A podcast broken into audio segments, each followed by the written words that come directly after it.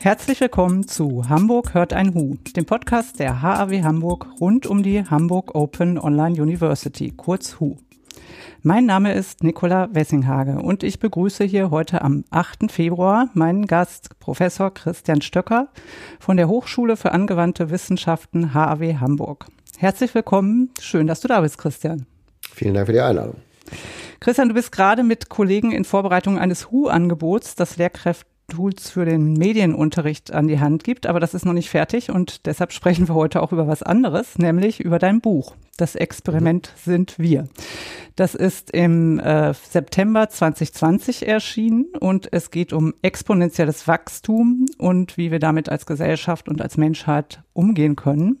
Mhm. Bevor wir da richtig einsteigen, möchte ich dich aber noch bitten, dich vorzustellen, wie das hier im Podcast so üblich ist, gern etwas ausführlicher. Also woher kommst du, wer bist du und wo, wie bist du dahin gekommen, das zu tun, was du heute tust? Mhm. Also ich, ich bin Christian Stöcker. Ich äh, bin jetzt im Hauptberuf äh, Studiengangsleiter für digitale Kommunikation. Das ist ein Masterstudiengang an der HW Hamburg. Ähm, dort auch dafür berufen für die De Denomination digitale Kommunikation. Ich komme aber eigentlich aus einem anderen Bereich, nämlich aus der Psychologie. Also ursprünglich habe ich, ich bin Diplompsychologe, ich habe in kognitiver Psychologie äh, promoviert, wirklich mit einer Arbeit aus der Grundlagenforschung, wo es um äh, Bewegungssteuerung äh, und Lernen geht. Äh, habe währenddessen die ganze Zeit als Journalist gearbeitet, während des Studiums und während der Promotion immer parallel als freier Journalist gearbeitet. Dann nach dem äh, nach der Promotion ein Aufbaustudium namens Theater, Film und Fernsehkritik an der Bayerischen Theaterakademie August Everding in München gemacht, noch mit 30. Mhm. War ein sehr faszinierender Studiengang, weil man jede Woche einmal ins Kino und einmal ins Theater und alle zwei Wochen in die Oper geschickt wurde und oh, da eine Kritik schön. schreiben musste durfte. Äh, da währenddessen immer als freier Journalist gearbeitet, äh, für die Zeit, die Süddeutsche unter anderem und auch für den Spiegel Online und bin dann im Prinzip begleitend aus dem Abschluss des Studiums heraus äh, in die Redaktion von Spiegel Online gewechselt als Redakteur in den Ressorts Wissenschaft und Netzwelt. Das habe ich so ein paar Jahre gemacht. Dann bin ich rein in die Netzwelt gewechselt und habe dann irgendwann die stellvertretende Ressortleitung, dann die Ressortleitung da übernommen da war ich bis 2016 da zuständig für das Internet, das digitale äh, Computerspiele, Überwachung. Äh, ich habe Snowden-Dokumente ausgewertet mit den Kollegen gemeinsam und so weiter. Und dann im Jahr 2016 als dieser neue Studiengang sozusagen noch nicht existiert hat, digitale Kommunikation, um den mit aufzubauen, an die HAW gewechselt. Und seitdem bin ich hier und schreibe immer noch eine Kolumne für Spiegel Online, denn die Chefredaktion war damals etwas erzürnt, als ich gesagt habe, ich äh, gehe jetzt an die Hochschule und habe gesagt, musste wenigstens eine Kolumne schreiben, seitdem mache ich. Hast du noch einen Teil von dir dagelassen quasi Sozusagen. bei Spiegel genau. Online und äh, du bist ja auch noch als, äh, also ich habe einen Film von dir auch gesehen, auch zu dem Thema, über das wir heute sprechen wollen, also ähm, auch noch journalistisch im Filmjournalismus sozusagen unterwegs. Ja, das ist relativ neu, das, äh, aber es war eine ganz schöne Gelegenheit sozusagen, die Themen des Buches oder Teile der Themen des Buches, das exponentielle Wachstum auch nochmal mal natürlich einem anderen und einem größeren Publikum und auf eine andere Art und Weise da nahezubringen in diesem Film, der das Prinzip Seerose heißt und auf Dreisat lief. Genau, den verlinken wir natürlich auch, wie alles, was mhm. hier fällt, in den Show Notes und ich kann sehr empfehlen, den anzusehen. Ich äh, möchte mal ganz gern mit einem Zitat einsteigen. Der österreichische Philosoph Armin Avanesian hat nämlich gesagt, in einem Podcast habe ich das gehört und das war interessanterweise 2019 im Juni, also vor Corona. Wir haben ja jetzt immer so einen Zeitschnitt äh, vor und nach Corona. Und er hat gesagt, es wird einiges davon abhängen, ob wir es als Gattung schaffen, exponentielle Entwicklungen in unsere Handlung zu integrieren oder ob wir einfach zu doof dafür sind. Mhm. Wie würdest du heute nach, oder nee, mitten in Corona, ähm, wie ist da so der Stand der Doofheit? Naja, also es ist lustigerweise, als, als wir diesen Film gemacht haben für Dreisat, in dem Film kommt am Ende eine Passage aus dem Heute-Journal vor, ja. äh, aus dem Jahr 2021, wo wirklich ein paar Wochen bevor der Film lief, Marietta Slomka nochmal gesagt hat, ah, Offenbar gibt es einige, im Zusammenhang mit Corona natürlich, offenbar gibt es Politiker, die das Prinzip exponentielles Wachstum immer noch nicht verstanden haben. Und ich würde schon sagen, dass das leider auch immer noch so ist. Auf der anderen Seite glaube ich schon, dass wir als Gesellschaft, also als ich das Buch geschrieben habe, gab es auch noch kein Corona. Ne? Das ist ja. sozusagen die Pandemie ähm, ging so los in dem Moment, als ich gerade dabei war, es fertig zu schreiben. Es taucht dann im Buch auf an, noch an einigen Stellen auf und wurde ganz zum Schluss noch in der allerletzten Runde noch an mehreren Stellen, wo es gepasst hat, noch eingearbeitet. Aber also in dem Moment, in dem es losging und zum ersten Mal Klaus Kleber in den Nachrichten erklärt hat, was exponentielles Wachstum ist, war ich schon etwas verblüfft. Und seitdem ist das ja ziemlich oft passiert. Auch die Bundeskanzlerin hat mehrmals, die damalige Bundeskanzlerin Angela Merkel, exponentielles Wachstum in der Bundespressekonferenz erklärt und so weiter. Also zumindest haben wir als Gesellschaft, also es ist immer schwierig, positive Auswirkungen der Pandemie zu sehen, aber zumindest haben wir am, als Gesellschaft im Zuge der Pandemie mal begonnen, uns mit diesem Konzept äh, etwas häufiger auseinanderzusetzen und manche haben es vielleicht auch verstanden. Bei manchen hat man das Gefühl, dass es immer noch nicht der Fall ist. Also hm. auch bei jetzt bei der Omikron-Welle war es wieder so, dass man den Eindruck hatte, es gibt Leute, die einfach weiterhin nicht verstehen wollen, was es bedeutet, wenn sich etwas in einem gegebenen Zeitraum immer wieder verdoppelt. Ja. Und äh, ja, das, also es ist durchwachsen, sage ich. Ja. Ich glaube, wir haben was gelernt, aber wir sind noch lange nicht am Ende dieses. Wir sind noch nicht am Ende und ich meine, er hat ja auch gesagt, ob wir es als Gattung schaffen, die Entwicklung in unsere Handlung zu integrieren. Ist ja vielleicht mhm. auch nochmal ein Schritt zwischen Verstehen und dann die richtigen Handlungsableitungen daraus zu finden. Und deshalb, ich möchte doch nochmal einmal, dass wir es vielleicht einmal kurz, vielleicht sind ja, ich würde auch gar nicht den Begriff doof sagen, aber vielleicht mhm. fangen wir doch nochmal an, einmal ganz kurz zu sagen, was ist denn exponentielles Wachstum? Wie würdest du es denn erklären für jemanden, der es noch gar nicht, äh, der sich da einfach nichts mehr darunter vorstellen kann, sagen wir mal so? Also die einfachste Erklärung ist, äh, exponentiell wächst etwas immer dann, wenn es eine, eine Größe immer dann, wenn sie sich in einem gegebenen Zeitraum von, sagen wir mal, zwei Wochen oder einem Jahr oder was auch immer, ähm, immer wieder verdoppelt. Ja, was zur Folge hat, dass jede Verdopplung doppelt so groß ist wie die Verdopplung davor. Also die Verdopplungen werden immer größer. Das ergibt diese Kurven, die wir mittlerweile alle zur Genüge kennen, die am Anfang so ganz flach aussehen und dann immer steiler und steiler werden, bis sie irgendwann fast senkrecht aussehen. Und was diese Kurven im Prinzip aussagen, ist, wir haben es hier mit einem Prozess zu tun, der sich immerzu beschleunigt.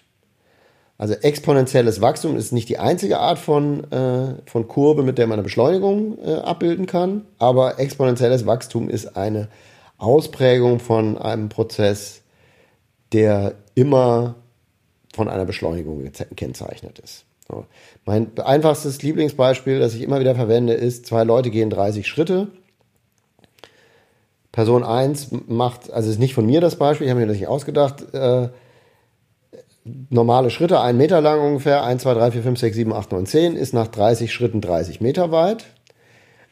Person 2 macht exponentielle Schritte, 1, 2, 4, 8, 16, 32 und so weiter. Also meine Quizfrage ist, du kennst jetzt das Buch, du weißt, wie die Antwort lautet, aber die meisten Leute, wenn man jetzt mal kurz drüber nachdenkt, wie weit kommt Person 2 mit exponentiellen Schritten in 30 Schritten, liegen die meisten Leute sehr falsch, denn die richtige Antwort lautet, Person 2 hat nach 30 Schritten ungefähr 27 Mal den Planeten Erde umrundet. Oder hätte. Mhm. Ähm, und äh, mehrere dieser Umrundungen äh, finden alleine in den letzten ein, zwei Schritten statt. Weil eben, das ist das Wesen des exponentiellen Wachstums, wenn es dann erstmal richtig losgegangen ist, die großen Zahlen kommen dann weiter hinten. Am Anfang sieht es ganz harmlos aus, und später geht es dann richtig durch die Decke. Es gibt auch, wenn man äh, also im Prinzip sozusagen eine exponentielle und eine äh, lineare Kurve in ein Koordinatensystem einzeichnet, ist es tatsächlich so, dass das lineare Wachstum am Anfang eine Zeit lang über dem exponentiellen Wachstum liegt. Und dann kommt diese gekrümmte Kurve irgendwann von unten an und durchschlägt diese lineare, den linearen Anstieg von unten mit Wucht und haut dann nach oben ab. Hm. Ja, und das hat uns jetzt äh, aktuell ja mal wieder eingeholt. Also quasi, dass, dass, die, dass wir auf diesem Plateau sozusagen alle ganz ruhig waren und sich dann diesen Anstieg einfach nicht vorstellen konnten oder nicht dran glauben wollten, obwohl es immer wieder gesagt wurde. Du hast das eben gesagt, ich habe tatsächlich das Buch äh, das erste Mal gelesen, ähm, als es relativ kurz nachdem es rauskam und ich habe gedacht, was für ein, äh, was für ein Thema für ein Buch. Also das ist ja, ähm, ich, es war ja absehbar, dass du das nicht hattest schreiben können als ähm, Corona losging. Aber es war so ein bisschen wie, es ist irgendwie das Corona-Buch, also das Erklärbuch zu Corona.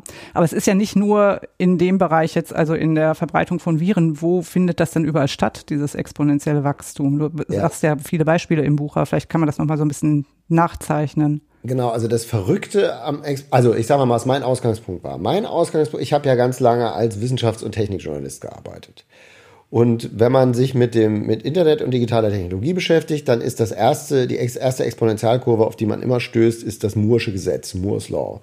Seit Mitte der 60er, was kein physikalisches oder naturwissenschaftliches Gesetz im engeren Sinn ist, sondern Gordon Moore, einer der Gründer von Intel, hat damals gesagt, also im Moment äh, äh, kriegen wir ungefähr alle, am Anfang dachte er ein Jahr, später hat er das korrigiert auf zwei Jahre, ungefähr alle zwei Jahre die gleiche Menge Transistoren, integrierte Schaltkreise auf einen Chip.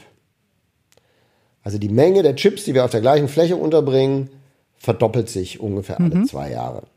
Und das hat gleichzeitig zur Folge, dass der, sich die Leistungsfähigkeit fürs gleiche Geld ungefähr alle zwei Jahre verdoppelt.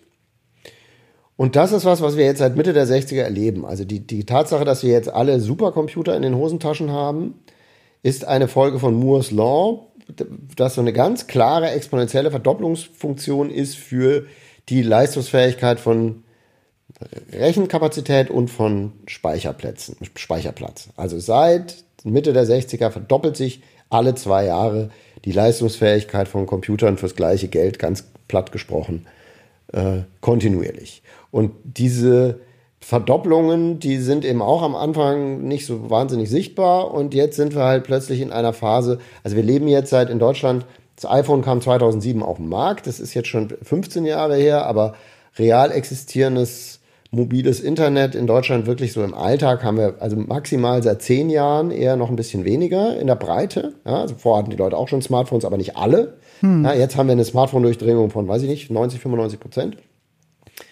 Das ist eine unmittelbare Folge beispielsweise von Moore's Law. Ja. Ich war im Zuge, als wir diesen Film gemacht haben, waren wir mit einem Computerhistoriker im Deutschen Museum in, in München und haben uns da eine Cray angeschaut, ein damals 30 Millionen Dollar teurer Supercomputer aus den 70ern, der aussieht wie so eine Science-Fiction-Couch aus einer Star Trek-Dekoration oder so. Und wir haben uns da drauf, da kann man sich, darf man sich draufsetzen, weil unten drin Kühlelemente drin sind, die in stabilen Gehäusen untergebracht sind, auf denen man tatsächlich sitzen kann. Ist auch mit so Kunstleder bezogen, ganz äh, skurriles Objekt. Und dann hat er gesagt, äh, hast du ein iPhone dabei? Dieses Telefon äh, er hat ist tausendmal so leistungsfähig wie der Computer, auf dem wir gerade sitzen. Braucht aber nur ein Hunderttausendstel des Stroms hm. oder der elektrischen Energie. Das ist, das ist sozusagen, das, und diese Cray war damals sozusagen das teuerste und beste, was man sich kaufen konnte. Heute haben wir alle was in der Tasche, was ein paar hundert Mal, tausendmal besser ist als dieser ja. aber Millionen teure Supercomputer. Das ist die erste Exponentialfunktion, mit der ich mich relativ lange beschäftigt habe. So, ich hole relativ weit aus. So, und dann habe ich im Zuge des, der Recherche für das Buch festgestellt, oder das war natürlich auch ein bisschen Impulse, um das Buch zu schreiben. Diese Exponentialfunktionen, die wir als äh, psychologisch so schlecht verstehen, sind einfach überall. Nicht nur in der digitalen Technologie, sondern zum Beispiel, das ist auch verblüffenderweise so, dass das auch viele Leute, die Wirtschaftswissenschaften studiert haben, nicht so äh, präsent haben. Ein konstantes, prozentual konstantes Wirtschaftswachstum von, sagen wir mal, 2% im Jahr, was sowas ist, was Politik vielleicht anstrebt, ergibt eine Exponentialfunktion. Jedes prozentual konstante Wachstum ergibt eine Exponentialkurve. Es muss nicht immer sozusagen mal zwei sein jedes Jahr, sondern ein Wirtschaftswachstum von zwei Prozent heißt, die Volkswirtschaft, die um zwei Prozent pro Jahr wächst, verdoppelt sich in 36 Jahren. Eine, wenn sie um drei Prozent pro Jahr wächst, verdoppelt sie sich, also verdoppelt ihr Volumen in Geld, in BIP, Bruttoinlandsprodukt verdoppelt sich bei Wachstumsrate 3% in 24 Jahren. Und in einem Zustand, in dem diese Verdopplung zum Beispiel von Wirtschaftswachstum äh, absoluter Standard ist, befinden wir uns jetzt seit Jahrhunderten. Mhm. Ähm, Im Grunde, wenn man, man kann sogar, also es ist ein bisschen schwierig, das Wirtschaftswachstum im Frühmittelalter zu berechnen, aber also man kann so Pi mal Daumen sagen, eigentlich solange die Menschheit, äh, äh, seit sie angefangen hat, Ackerbau zu betreiben, haben wir wahrscheinlich ein exponentielles Wirtschaftswachstum, nur war diese Kurve halt sehr, sehr lang, sehr flach. Und jetzt im, in den letzten 200 Jahren im Zuge der industriellen Revolution und so weiter äh, ist sie sehr steil angestiegen. Und diese Kurve wiederum, dieses, diese exponentielle Kurve des internationalen globalen Wirtschaftswachstums, die zieht alle möglichen anderen mit. Die hm. Entwaldung, Papierproduktion, Tourismus, Telekommunikation, Methan, Eintrag in die Atmosphäre, CO2-Eintrag in die Atmosphäre, Nitrat in Küstengewässern sind ein paar von vielen, vielen, vielen Indikatoren, die alle exponentiell wachsen. Hm. Also wir sind umgeben von diesen Entwicklungen, die alle immer schneller werden. Und, Und das war der Grund, das Buch zu schreiben, auch, ne? weil ich den Eindruck habe, das wissen die Leute einfach nicht, dass das ja. so ist. Ne? Also die auch zusammenwirken. Das ist ja wahrscheinlich, weil als du eben von dem äh, Smartphone und dem Supercomputer aus den 60er Jahren gesprochen hast, äh, die Smartphones heute sind ja weitaus billiger als eben dieser einen, sonst hätten wir ja gar nicht so viele. Also genau. diese Preisentwicklung spielt ja damit rein, dass sich die Smartphones so verbreiten konnten, dass wir sie uns überhaupt alle leisten können. Richtig. Und dass sie damit überall verfügbar sind. Also die eine Entwicklung kann die andere sozusagen in dem einen Bereich kann die andere noch triggern und noch höher fahren. Sonst wäre ja. die Verbreitung ja nicht so stark. Also die, die generell ist es so, dass diese ganzen Exponentialfunktionen äh, existieren alle nicht oder die meisten nicht unabhängig voneinander, mhm. sondern sie bedingen sich gegenseitig und sie stehen eben auch in Wechselwirkung zueinander. Ja? Ja. Also klar, eine, eine Gesellschaft, die mehr Geld hat, ähm, weil, weil sie eine wachsende Wirtschaft hat, die hat auch mehr Geld, äh, sich Smartphones zu kaufen. Und dann kommen natürlich ökonomische Gesetze, Angebot und Nachfrage dazu. Ne? Also in dem Moment, in dem es eine hohe Nachfrage gibt, äh, wächst das wächst die Produktion, wächst das Angebot, dann fallen die Preise. Das sind übrigens auch Entwicklungen, die, da kommen wir vielleicht nachher nochmal drauf, die uns durchaus nützen können. Ja. Also wir brauchen auch exponentielles Wachstum, so bitter sich das oder verblüffend sich das vielleicht anhört erstmal. Ja, Genau, du hast, äh, oder in deinem Buch steht, ich weiß gar nicht, ob der Untertitel von dir ist, wir müssen lernen, diese enorme Beschleunigung zu lenken. Und mhm. ich habe dann in dem Bereich so auch immer an das Thema Technikfolgenabschätzung gedacht, mhm. was ich, ich habe den Eindruck, das war so in den 70er Jahren viel, viel mehr präsent als heute. Kann es denn sowas heute überhaupt noch geben, wenn wenn die Technik sich so schnell entwickelt und mit so vielen Faktoren ineinander spielt, kann ich das noch kontrollieren oder können wir das noch kontrollieren? Ich bestimmt nicht, aber wir als Gesellschaft, wenn es so schnell ist und auf so vielen Ebenen gleichzeitig passiert, oder müssen wir vielleicht eher sogar mit einem gewissen Kontrollverlust leben oder brauchen wir Hilfe? Naja, also wir, also helfen kann uns keiner außer uns selbst. Damit geht schon mal los, leider. Ähm, ja, ich dachte aber, eher an die Technik selbst. Also da ja, Okay, da können wir noch drüber nachdenken, mhm. ob das äh, möglicherweise, ob es da äh, Lösungen gibt. Also einmal, also erstens die Frage, also kann man diese Entwicklung als Ganzes lenken? Das wird sicher schwierig. Ein Kontrollverlust ähm, haben wir als Gesellschaften im Prinzip, also spätestens ähm, mit Beginn der Industrialisierung. Ja, wir haben im 19. Jahrhundert angefangen, den Klimawandel zu verursachen und wir haben es in den 70er, 80er Jahren erst gemerkt. Ja, mhm. also das ist das sind aber Dinge, die sollten uns wirklich nicht nochmal passieren. Und äh, die müssen uns auch nicht notwendigerweise nochmal passieren. Wir müssen nur anfangen, ähm, etwas weitblickender äh, über mögliche Folgen von bestimmten Entwicklungen nachzudenken. Und wir müssen uns überlegen und darauf äh, ein viel stärkeres Augenmaß haben, Augenmerk legen, welche Exponentialfunktion wollen wir eigentlich haben und welche haben, erkennen wir als problematisch mhm. und versuchen sie zu beenden oder zu, äh, zu bremsen oder was auch immer. Ja? Das haben wir ja mit Corona jetzt eigentlich gerade durchexerziert. Also jeder, die Maskenpflicht und Lockdowns und Abstandsregeln und so weiter sind alles Methoden, die Form, das haben, darüber haben wir immer wieder gesprochen, die Form der Kurve zu verändern. Mhm.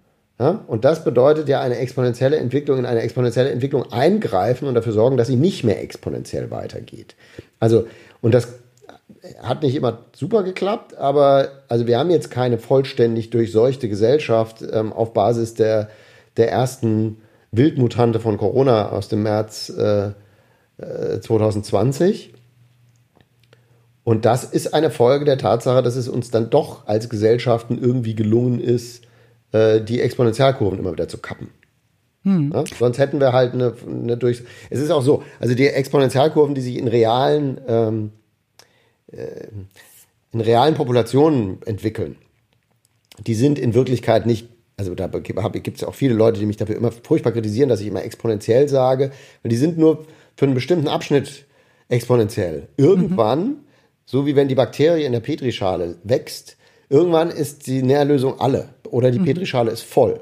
Am Ende wird das Wachstum deswegen dann eher wieder ein bisschen langsamer und irgendwann endet es. Mhm. Und die Population, also in der Petrischale kollabiert die Population dann, weil wenn die, äh, wenn die äh, Petrischale leer gefuttert ist, dann gibt es auch für die Bakterien nichts mehr und dann können die sich auch nicht mehr teilen. Bei Aber den Chips so, äh, war, ist das ja auch irgendwann wahrscheinlich zu Ende, ne? dass man genau. nicht immer wieder. Also in Wahrheit sind das deshalb ähm, eher sogenannte logistische Funktionen, also die geben, die steigen, steigen erst exponentiell an und dann haben sie irgendwann einen Wendepunkt und dann flachen sie sich irgendwann äh, ab. Also es ist wie so ein S, so ein bisschen so eine S-Form, die sich dabei in Wahrheit ergibt. So würde es aussehen, wenn Corona oder ein anderes Virus sich in einer Gesellschaft oder in einer Population vollkommen unkontrolliert verbreitet. Mhm. Dann wird es irgendwann, findet das Virus gar keine neuen Wirte mehr und die Ansteckungszahlen gehen wieder zurück. Aber das ist natürlich nicht das, das ist das, das ist trotzdem das unkontrollierte Szenario, das wir uns nicht wünschen wollen. Also, wir haben jetzt eigentlich gerade erlebt, dass es durchaus so halbwegs zumindest geht, wenn wir uns anstrengen.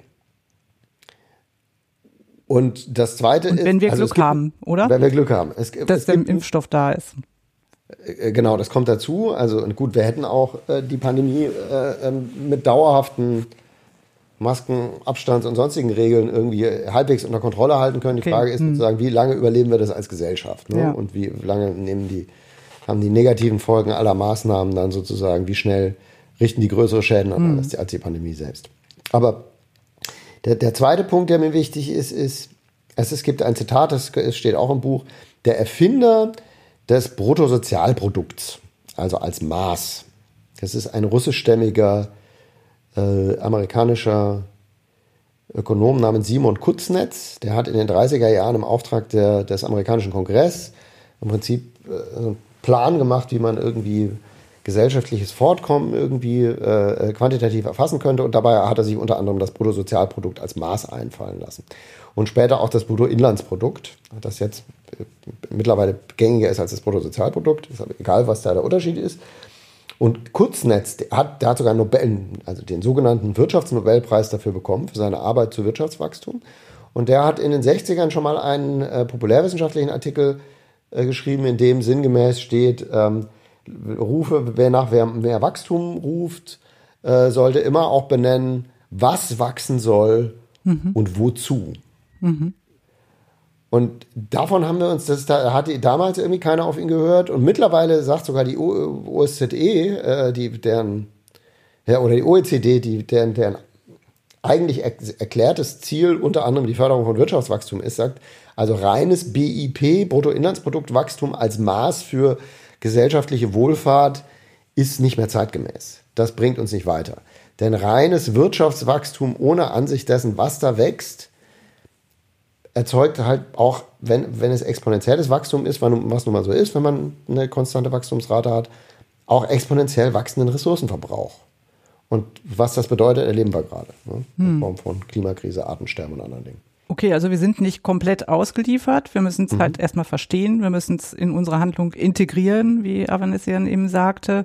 Und vielleicht aus Technik Folgenabschätzung und Live-Technik auch Beobachtung machen, weil das finde ich bei Corona ähm, auch jetzt in Bezug auf deinen Titel, das Experiment sind wir. Es ist eben eine Live-Beobachtung und ähm, ein gleichzeitiges Handeln ja in diesem Fall gewesen. Also wir können uns nicht mehr darauf verlassen, dass wir das jetzt alles erstmal zehn Jahre beobachten und dann daraus Handlungen zu entwickeln, sondern es muss alles eigentlich schneller gehen. Genau. Und das erfordert erfordert ja auch letztendlich andere Kompetenzen, weil da würde ich jetzt gerne mal zum Thema, ähm, was, mhm. was, was, was stellt das eigentlich für Herausforderungen an uns als Menschen, die wir damit umgehen müssen und wie können wir uns darauf vorbereiten, ähm, schneller Übergang zum Thema Schule, was du ja auch mhm. in dem Buch quasi angehst. Also wie muss eine Schule, die ja, die ja letztendlich den Auftrag hat, auf, auf das Leben in der Gesellschaft, in unserer Gesellschaft ähm, vorzubereiten, wie muss die eigentlich angelegt sein, um auf so ein Leben vorzubereiten, was sich ja einfach wirklich verändert hat im Vergleich zu, du hast gesagt, wann fing das an? 50er, 60er Jahre, wo es so wirklich ähm, exponentiell wurde. Was, was muss da, was müssen da für Kompetenzen eigentlich vermittelt werden? Und was, wie läuft es eigentlich im Augenblick? Hm. Also, also erstmal, ich, ich glaube, also das, auch das hat die Pandemie äh, gezeigt, das ist sicher von Schule zu Schule unterschiedlich und von Bundesland zu Bundesland und im Zweifel von Lehrkraft zu Lehrkraft. Aber insgesamt, also mal vorsichtig formuliert, es könnte besser laufen. Ja? Also wie gut die Schulen darauf vorbereitet waren und wie gut sie damit umgegangen sind, äh, plötzlich digitalen Unterricht machen zu müssen, das hat man gesehen. Hm. Ähm, und das war nicht gut. Das kann ich jetzt als Vater von drei Kindern auch aus eigener Anschauung sagen. Da gab es Sachen, die ja. gut funktioniert haben und es gab Sachen, die waren katastrophal. Und also gerade in Hamburg hat man auch mit den Systemen, auf denen die Schulen dann arbeiten mussten, so Sachen erlebt, wie die Leute versuchen, sich ab Montagmorgens äh, einzuloggen und Montagmittags schaffen sie, kommen sie dann zum ersten Mal überhaupt rein, weil die Seite permanent überlastet ist. Ähm, also da sieht man, da lag also, also schon technisch einiges im Argen. Es liegt aber auch didaktisch einiges im Argen, glaube ich. Und ähm, vor allem ist ich glaube, die Auseinandersetzung mit der Tatsache, dass wir uns in einer Welt befinden, die sich permanent immer schneller verändert, denn das ist ja das, worüber wir hier reden. Ähm, es gibt gerade im Bildungsbereich, und das ist jetzt nicht, das ist eher anekdotisch als auch evidenzbasierend, aber gerade im Bildungsbereich meiner Wahrnehmung nach so eine gewisse Abwehrhaltung gegenüber diesem Faktum. Und so ein, äh, äh, den Wunsch, sich sozusagen auf das Traditionelle und das Althergebrachte zu beziehen. Und das sind dann die, die Grundlagen, die man braucht. Und der ganze Rest, das sind nur die Konzerne, die wollen, dass wir jetzt irgendwie lernen, wie man mit Computern umgeht und so weiter. Und das ist alles böse. Mhm. Ähm, es gibt da jede Menge zu kritisieren und ich würde auch eher äh, nicht dafür plädieren, dass man sagt, Microsoft soll in Zukunft darüber entscheiden, wie der Unterricht abläuft. Äh, aber auf der anderen Seite ähm, kann, wird man dem Problem Digitalisierung, das habe ich auch als Journalist immer wieder äh, äh, ähm, zu Protokoll gegeben, man wird dem Problem Digitalisierung nicht bildungsmäßig Herr, indem man das von den Kindern fernhält, bis sie erwachsen ja. sind. Ja? Und es, interessanterweise gibt es diese Forderung in Deutschland ja wirklich. Es gibt die, nach wie vor erfolgreiche Buchautoren, die sagen, am besten, so lange wie möglich sollen die gar nicht mit Computern in Berührung kommen, äh, weil das ist, macht doof und weiß ich nicht, äh, löscht ja. irgendwie Lernerfolge und so weiter. Das ist, finde ich, ganz problematisch. Ich würde da gerne schnell einhaken ja? nochmal, weil ich sagen würde, also ich würde es ja so definieren, dass die Menschen, die Entscheidungen treffen für schulische Entwicklung, dass mhm. da diese Spezies, die du beschrieben hast, die vielleicht eher technikfeindlich ist, ähm, sich Fortschritt verwehrt beziehungsweise nicht akzeptieren möchte, wie sich die Welt um uns gerade verändert, dass es in erstaunlicherweise von diesen Menschen sehr viele an entscheidenden Schalthebeln gibt, weil in den Schulen selbst, also gibt es ja sehr viele, sehr, sehr engagierte Lehrer, die unter diesen Umständen genauso verzweifeln wie wir als Eltern, die das manchmal von außen betrachten und eigentlich nicht nachvollziehen können, die aber ähm, offensichtlich noch nicht stark genug sind oder noch nicht an den entscheidenden Stellen sitzen, um das umsetzen zu können, was sie mhm. sich vielleicht auch für den Unterricht wünschen oder immer wieder auch an den Bedingungen, ähm, Thema Datenschutz, was ja auch alles wichtige Sachen sind, wie du gesagt hast, aber ähm, dann an sehr vielen Reglementierungen scheitern und dann entweder kleine Insellösungen schaffen. Deshalb haben wir wahrscheinlich eben auch so unterschiedliche ähm, Realitäten in der Schule oder aber ähm, frustriert sind und sich vielleicht irgendwie entweder einen anderen Job suchen oder zu Hause selber ähm, ihre Technik weiterentwickeln. Also das, deshalb glaube ich, das ist schon, weil sonst würde man ja sagen, könnte man auch diskutieren. Die Spezies Lehrkraft ähm, scheint für bestimmte Menschen ein attraktiver Beruf zu sein, die sich vielleicht eher mit dem beschäftigen, was war, als mit dem beschäftigen, was sein wird. Könnte ja auch so sein. Ja, also ich glaube, äh, also ich würde jetzt mich davor hüten, generelle Aussagen über die Spezies Lehrkraft zu machen. Ja. Also da bin ich völlig bei dir, da gibt gibt's riesige Unterschiede. Aber wir haben es natürlich, du hast natürlich recht, also auch gerade auf der den Höheren und den Funktionärs und vielleicht auch den Kultusministerialebenen und so weiter, was, was eine permanente exponentielle Veränderung zwangsläufig erzeugt, viel mehr als das früher der Fall war, ist, sind ganze Kohorten von Leuten, die einfach den Anschluss verlieren. Mhm. Ja? Weil wir der, das, also ich bin relativ häufig auf Bildungskonferenzen unterwegs, schon seit vielen Jahren. Da, da, da geht es immer um das große Stichwort lebenslanges Lernen. Aber man hat oft das Gefühl, dass die Leute, die auf diesen Bildungskonferenzen sind, sich selber davon so ein bisschen als ausgenommen betrachten. So. Also ist auch jetzt wieder ein arg pauschaler Vorwurf und da gibt es Leute, bei denen ist das völlig anders, aber ähm, also die Vorstellung, dass man sozusagen irgendwann alles weiß, was man wissen muss und ab da gibt man sein Wissen nur noch weiter, die ist eben schon seit vielen, vielen Jahren falsch. Ähm, sie ist aber sehr bequem. Und wahrscheinlich ist es so, dass wir gerade auf der, also die, die, die gerade, wir reden jetzt ja im Moment immer nur über Digitalisierung ne, und nicht über die ganzen anderen Exponentialfunktionen. Ja. Aber ähm, gerade die Leute, die jetzt im Bildungssystem an Schaltstellen sitzen, wo vielleicht Entscheidungen getroffen oder eben nicht getroffen werden, haben sozusagen die, die entscheidenden letzten Abschnitte ihrer Karriere alle in einer Zeit verbracht, in der es wahnsinnig schnell weiterging. Ähm, und hatten aber vielleicht Besseres oder Wichtigeres zu tun, als sich damit auseinanderzusetzen. Das ist das eine. Und dann muss man wirklich auch sagen, es gibt eben also durchaus in Teilen der deutschen äh, Bildungslandschaft würde ich schon sagen, auch ein oder gab lange Zeit, so würde ich sagen, einen durchaus fast ideologisch motivierten Widerstand dagegen, sich gerade mit Digitalisierung auseinanderzusetzen und so dieses, ach, ja, jetzt sollen alle Informatik machen oder was, ja, wo man wirklich sagt, also mein Standardbeispiel, wenn ich einen Vortrag halte in, äh, im, im Bildungskontext ist, ich habe als Kind in der, im, äh, oder als Schüler im, im Gymnasium in der im Physikunterricht selbstverständlich gelernt, wie ein Verbrennungsmotor funktioniert. Ich kann keinen Verbrennungsmotor reparieren, ja, aber ich weiß, wie der funktioniert und was die Grundprinzipien sind. Und das ist auch relativ wichtig, weil der hat komplett den Planeten Erde transformiert, in jeder, fast jeder erdenklichen Hinsicht und die menschliche Gesellschaft. Aber wenn man kann heute noch in Deutschland Abitur machen, ohne irgendeine Ahnung davon zu haben, wie ein Computer funktioniert oder wie Programmierung funktioniert, ja, und damit ist jetzt nicht gesagt, man, alle müssen programmieren lernen, aber also die Tatsache, dass man in Deutschland einen höheren Bildungsabschluss machen kann, ohne ein, auch nur einen Hauch von Grundverständnis zu erwerben über die wichtigste Welttransformationstechnologie, die es gibt. Man muss es nur so aussprechen, um klarzumachen, wie hm. grotesk mhm. das ist. Ja? Mhm. Aber das hat schon auch seine Ursache in einer Grundhaltung, die es so in gerade geisteswissenschaftlich geprägten Bildungskreisen gegenüber Technologie, gegenüber Zahlen, gegenüber Quantifizierbarkeit etc. gibt. Das ist dann so ein Konglomerat, ja.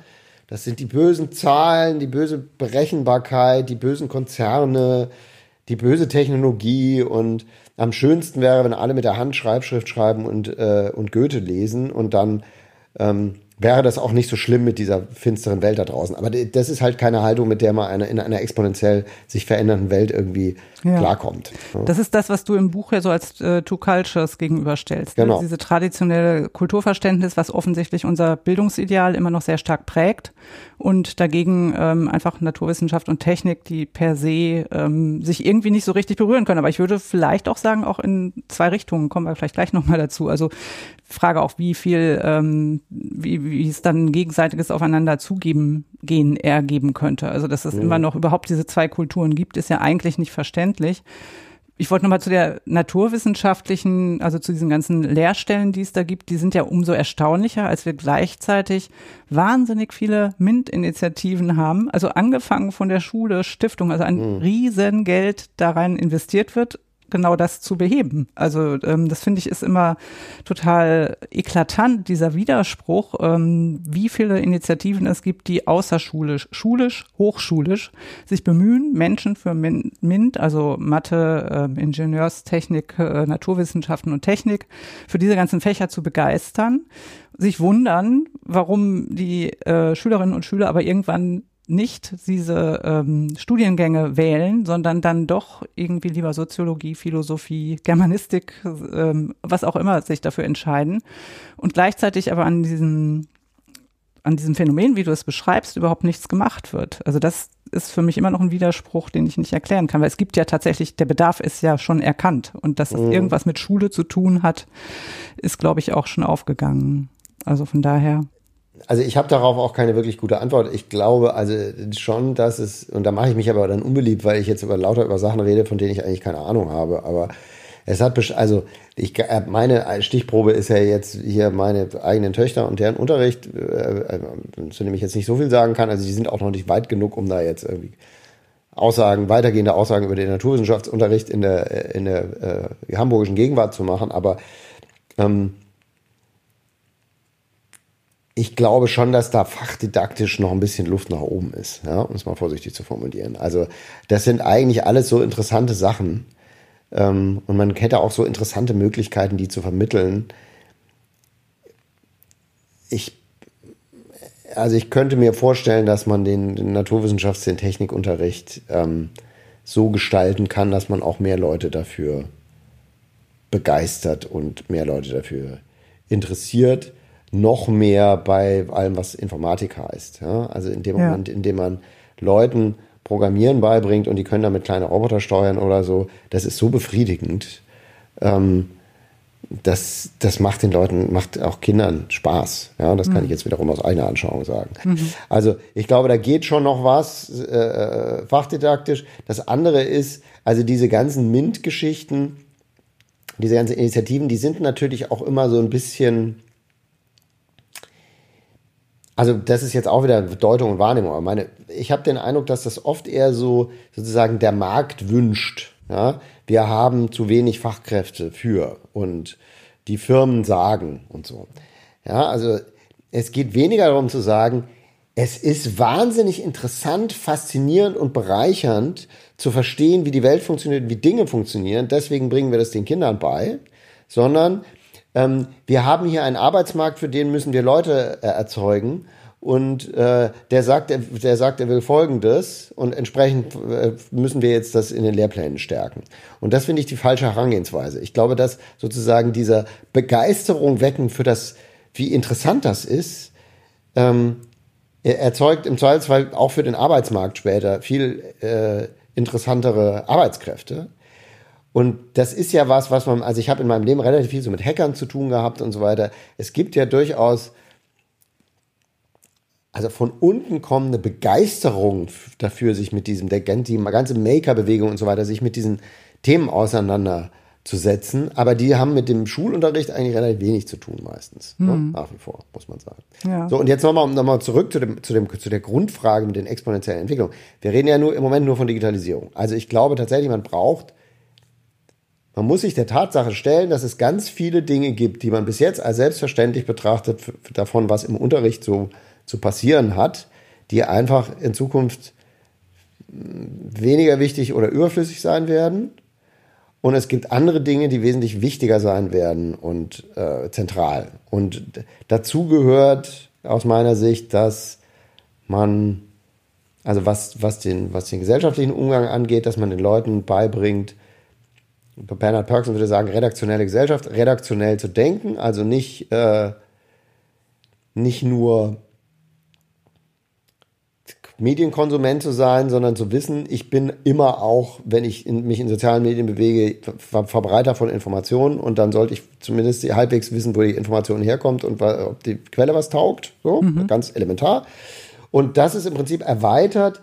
Es ist eher ein, ein, ein wissenschaftliches Denken, wissenschaftliche Methoden auch in den Schulunterricht schon relativ frühzeitig reintragen, nämlich wie, wo finde ich das Wissen, wie beurteile ich, ob es was taugt, ähm, wenn ich etwas nicht weiß, mit welchen Verfahren kann ich mir dieses Wissen verschaffen, also möglicherweise auch mit experimentellen Methoden oder welche mathematischen Methoden kann ich da anwenden, etc. Also ein viel stärker auf Wissenserwerb als Kulturtechnik gerichtetes Lernen als auf Wissenserwerb als Aufgabe für den Schulunterricht. So, mhm. ne, das Auswendiglernen von Fakten ist in einer Welt, in der man jedes Faktum jederzeit innerhalb von Sekunden nachschlagen kann, nur noch, also ich würde nicht sagen, dass es überflüssig ist, aber es ist nicht mehr so sinnvoll äh, in der Breite, glaube ich, wie das früher mal der Fall war. Mhm.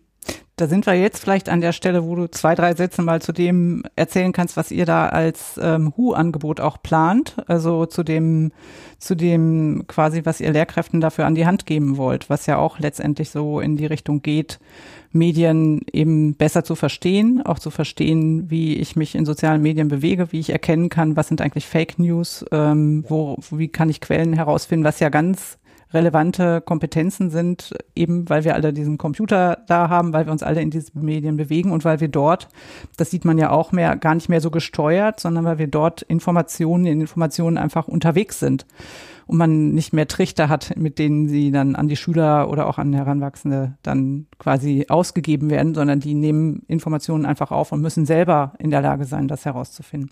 Genau. Kannst du da zwei, drei Sätze, ist das schon so weit, dass man da was zu sagen kann, wie das äh, sein wird? Ja. Oder? Ja, ich, kann, ich kann was dazu sagen, in was für einer Tradition das bei, mhm. bei, uns steht, sozusagen. Also, weil das alles, was ich jetzt gerade gesagt habe über das Thema digitale Bildung und äh, redaktionelle Gesellschaft und so, das sind wirklich Grundüberzeugungen, die, mit denen ich auch an meine Arbeit an der Hochschule äh, rangehe. Mhm. Und wir haben deshalb auch schon vor, also im Prinzip sehr kurz nachdem ich an die HW gekommen bin, hatten wir ein erstes Projekt namens Klickwinkel, finanziert mhm. von der Vodafone Stiftung, wo es im Prinzip schon um sowas Ähnliches ging. Das war ein Video-Wettbewerb, wo Schülerinnen und Schüler in, im Unterricht oder in der Projektwoche ähm, journalistische Videobeiträge über lokale Themen aus ihrem unmittelbaren Umfeld produzieren sollten. Und dazu haben wir ganz viel Lehrmaterial erzeugt für Lehrerinnen und Lehrer und für Schülerinnen und Schüler. 80 Seiten PDF für die einen, 50 für die anderen in dem nicht nur erklärt wird, wie produziere ich ein Video und was ist die Five-Shot-Regel, welche äh, Einstellungen brauche ich, mhm. um hinterher beim Schnitt nicht die Hände beim Kopf zusammenzuschlagen, sondern auch, was ist journalistische Recherche, warum brauche ich eine zweite Quelle, ähm, warum muss ich die andere Seite anhören, äh, was ist ein Gerücht und wie entsteht es, wie sortieren Algorithmen das, was du äh, im Internet zu sehen bekommst und warum kann man dem möglicherweise nicht äh, um, um, uneingeschränkt trauen, was einem da begegnet, etc. etc. Also das war der erste Schritt oder der erste Versuch, das in den Unterricht zu bringen. Und diese Lehrmaterialien gibt es auch immer noch, die werden auch verwendet, auch beispielsweise jetzt von der Initiative Journalismus macht Schule. Mhm. Ähm, dann daran anschloss sich das Projekt oder schließt sich das Projekt Use the News was eine ganz große Kooperation ist mit, also sie initiiert federführend von der DPA in Zusammenarbeit mit äh, dem Hans-Bredow-Institut, Leibniz-Institut also Deutsche Presseagentur. Deutsche Presseagentur, mhm. genau, also die größte deutsche Nachrichtenagentur, an der äh, im Prinzip alle großen deutschen Medienhäuser als Anteilseigner beteiligt sind. Mhm. Also im Prinzip ist es so eine Dachorganisation, ein riesengroßes äh, Unternehmen. Und ähm, Beteiligt an diesem Projekt sind außerdem das Hans-Bredow-Institut, wie gesagt, Leibniz-Institut für Medienforschung und die HAW Hamburg als im Prinzip gelenkt zwischen Wissenschaft und Praxis. Das Bredow-Institut macht Studien zu der Frage, wie nutzen junge Leute Medien und mhm. was für Nutzungstypen gibt es und wie erreicht man, die einen erreicht man ohnehin ganz leicht, aber die anderen die sogenannten niedrig informationsorientierten, von denen es halt auch ziemlich viele gibt, die haben an Nachrichten und qualitativ hochwertiger äh, Informationen eigentlich erstmal überhaupt kein Interesse. Und ähm, in dem Projekt, äh, das, das wir da äh, mitbetreuen, im sogenannten News Literacy Lab, ähm, geht es um die Frage, wie können Medienhäuser, Medienunternehmen Formate äh, entwickeln, mit denen sie Leute erreichen, die sie bis jetzt nicht erreichen. Wie können sie das, was sie zu, zu bieten haben, nämlich Informationen, die man eigentlich braucht, wenn man in einer demokratischen Gesellschaft lebt, äh, so aufbereiten, dass sie da, damit auch Leute erreichen, die sie bis jetzt vielleicht nicht erwischen und die aber vielleicht irgendwelchen Blödsinn erzählt bekommen vom Influencer, dem sie zuhören oder was auch immer. Und die, äh, das, die Studien ist das eine, das Lab ist die zweite Säule. Die dritte Säule von diesem Projekt heißt One und das One steht für Open News Education. Da mhm. ist wiederum auch Geld äh, im Spiel von der Hamburger Senatskanzlei und dem Amt Medien der, der Freien und Hansestadt Hamburg, die auch ein hohes Interesse daran haben, an Medienbildung zu arbeiten. Dieses Projekt One ist im Prinzip, das hat das Ziel, all diese Dinge, die auch in Klickwinkel schon eine Rolle gespielt haben. Wie funktioniert das soziale Netz? Wie funktionieren Algorithmen? Was ist Journalismus? Was ist Kolportage? Wie recherchiere ich richtig? Äh, wie prüfe ich eine Quelle? Etc. Wirklich in die Lehrerausbildung zu bringen. Mhm. Und ungefähr in diese Kerbe haut jetzt auch das HU-Projekt. Also es geht darum, Materialien zu erzeugen, die Lehrer und Lehrer vielleicht im Unterricht nutzen können oder auch zu ihrer eigenen Fortbildung nutzen können, um genau diese Themen im Unterricht zu behandeln, ohne dabei sich völlig alleingelassen zu fühlen. Der Witz ist aus meiner Sicht, das ist alles gar nicht so schwierig, finde ich. Also man kann diese Sachen eigentlich, finde ich, relativ einfach auch verständlich erklären. Aber ich stelle immer wieder fest, ich halte Vorträge bei Bildungskonferenzen und da erzähle ich Sachen, die aus meiner Sicht eigentlich alle Allgemeinbildung sein müssten.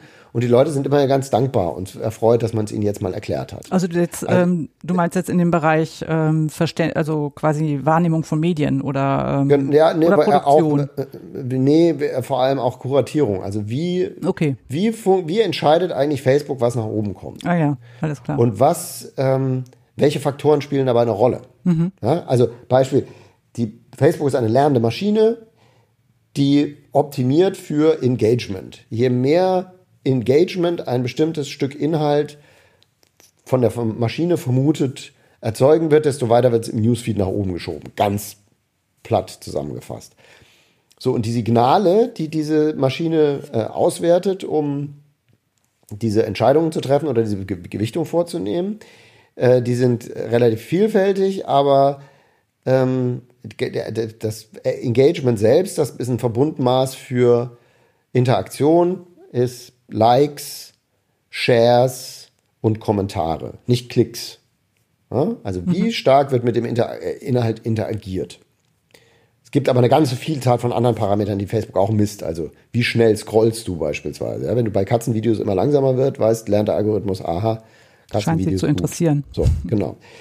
ähm, also diese Maschinen, diese lernenden Maschinen werden jetzt wiederum aber gefüttert von einer Population, die, die nicht gleichmäßig verteilt ist, sondern Leute, die sich selbst als politisch extrem beschreiben und Leute, die selbst sagen, ich traue den Nachrichten nicht,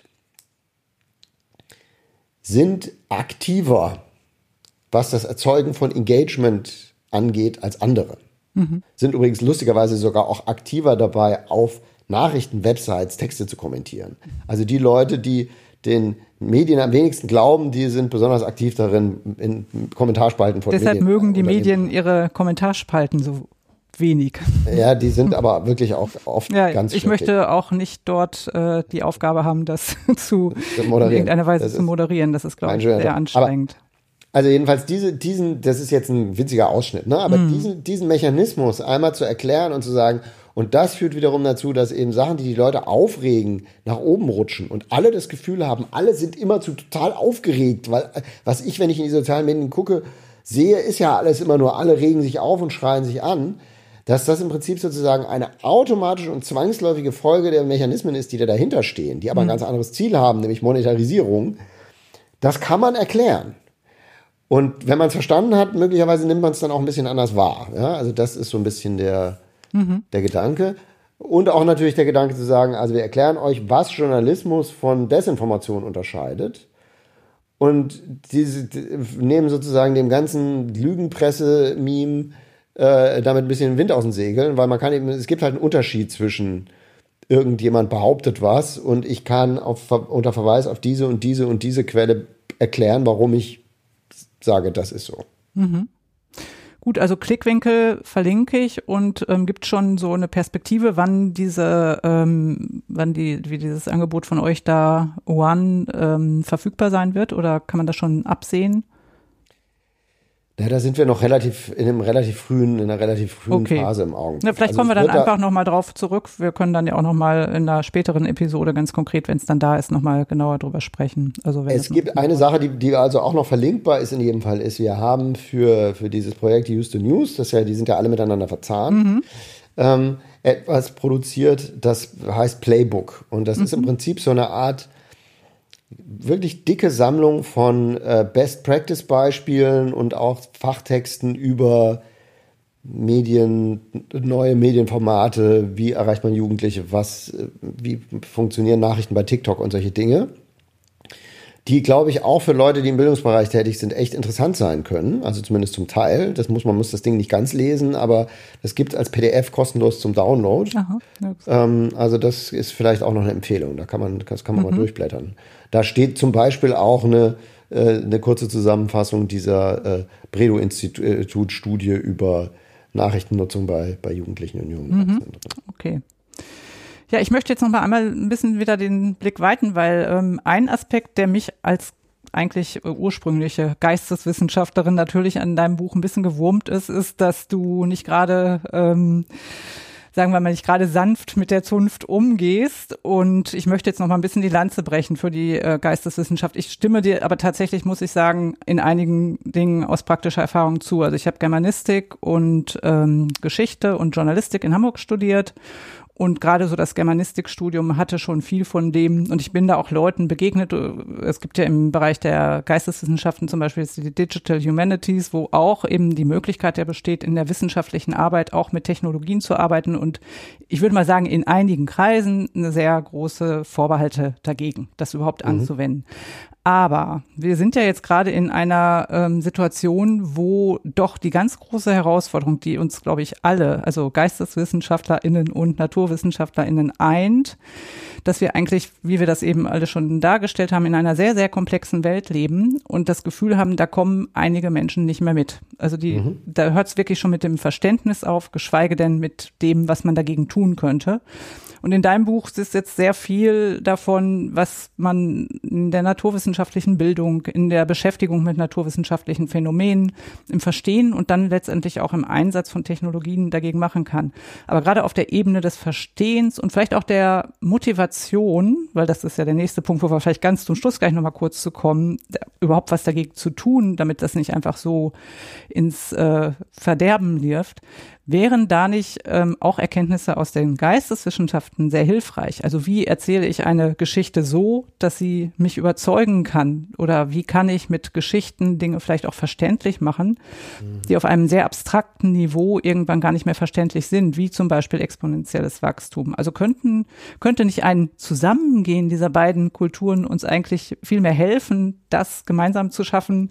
Vielleicht bin ich da sehr idealistisch, aber ähm, es gibt ja durchaus auch Ansätze dazu. Also richtig die Geschichten zu erzählen, die diese ganzen Aufgaben erfüllen? Oder siehst du da eigentlich immer nur einen Clash zwischen diesen beiden Zunften?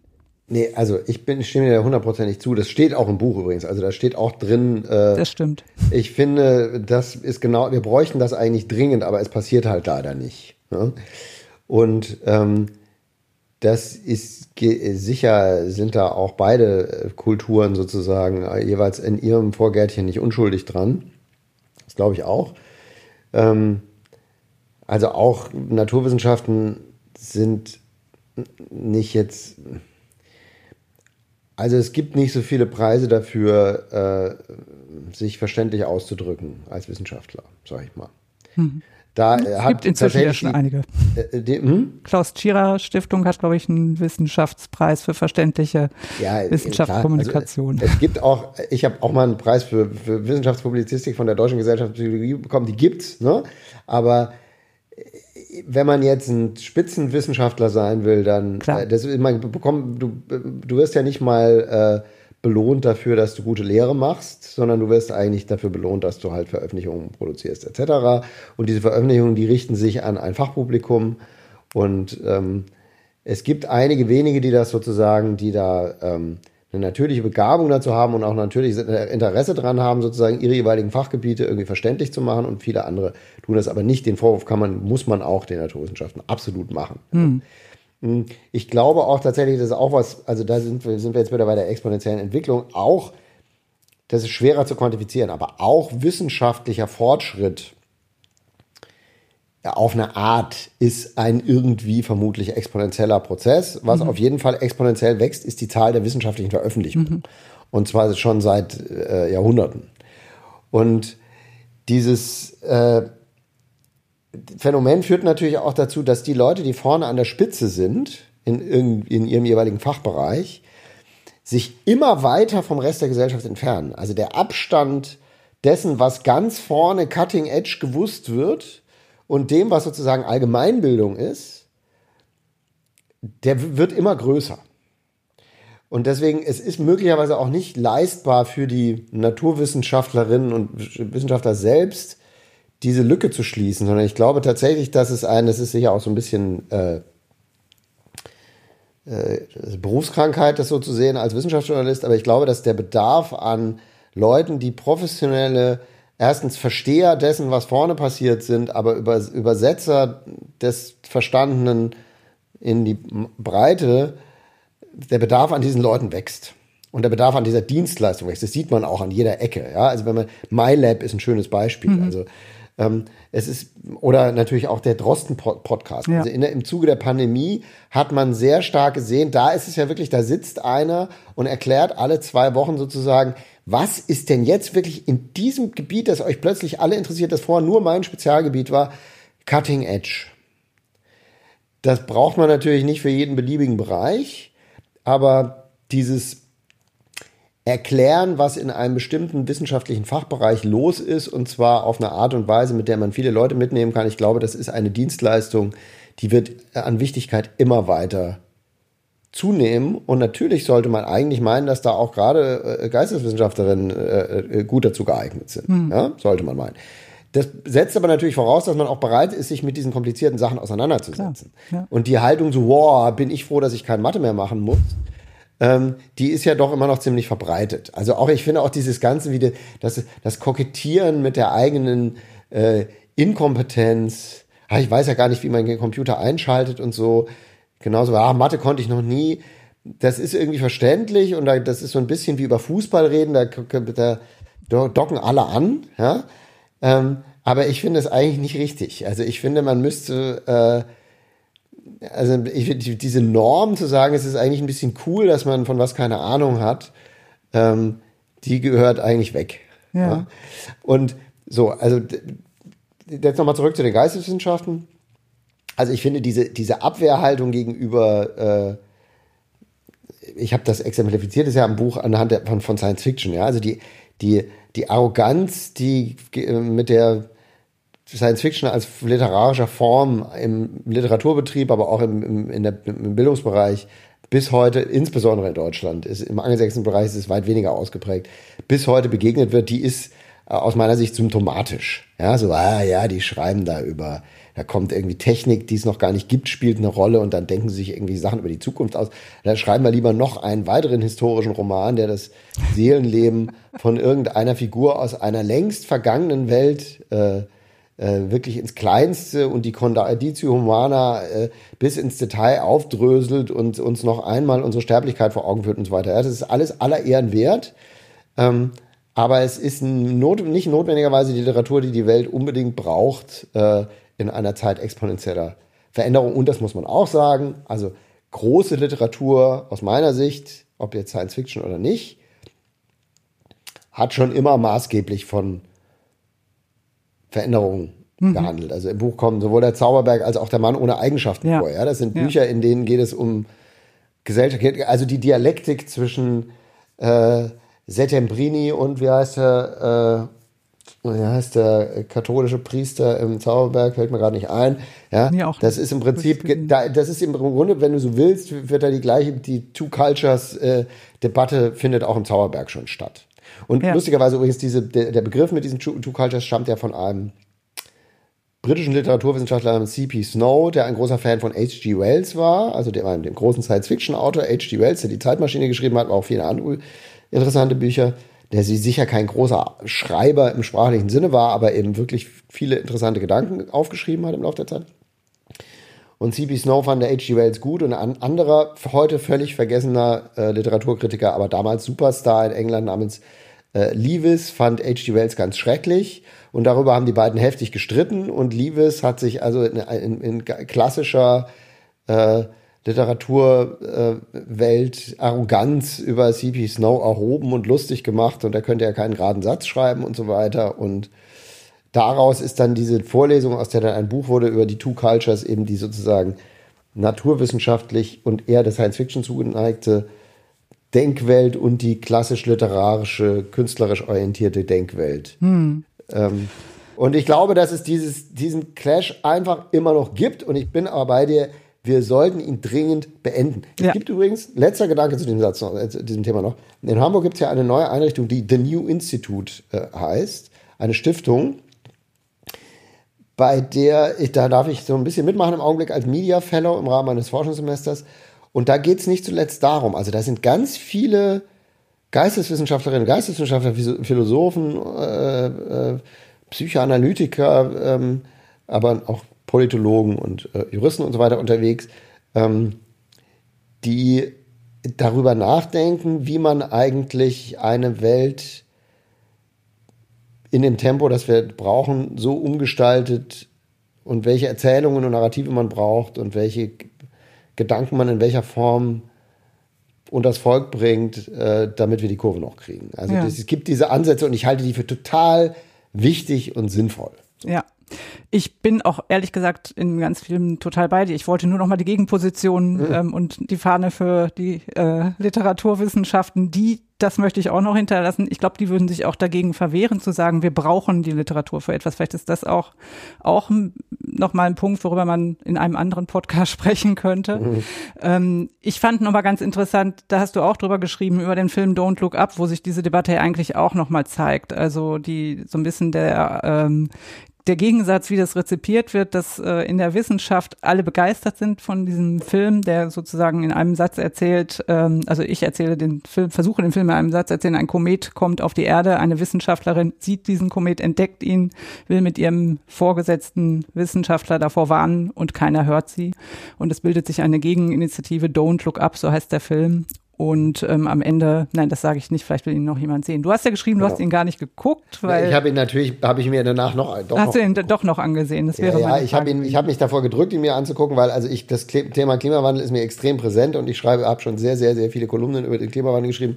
Klimawandel haben wir jetzt gar nicht so viel drüber gesprochen, aber der ja. spielt natürlich auch im Buch eine sehr, sehr wichtige Rolle.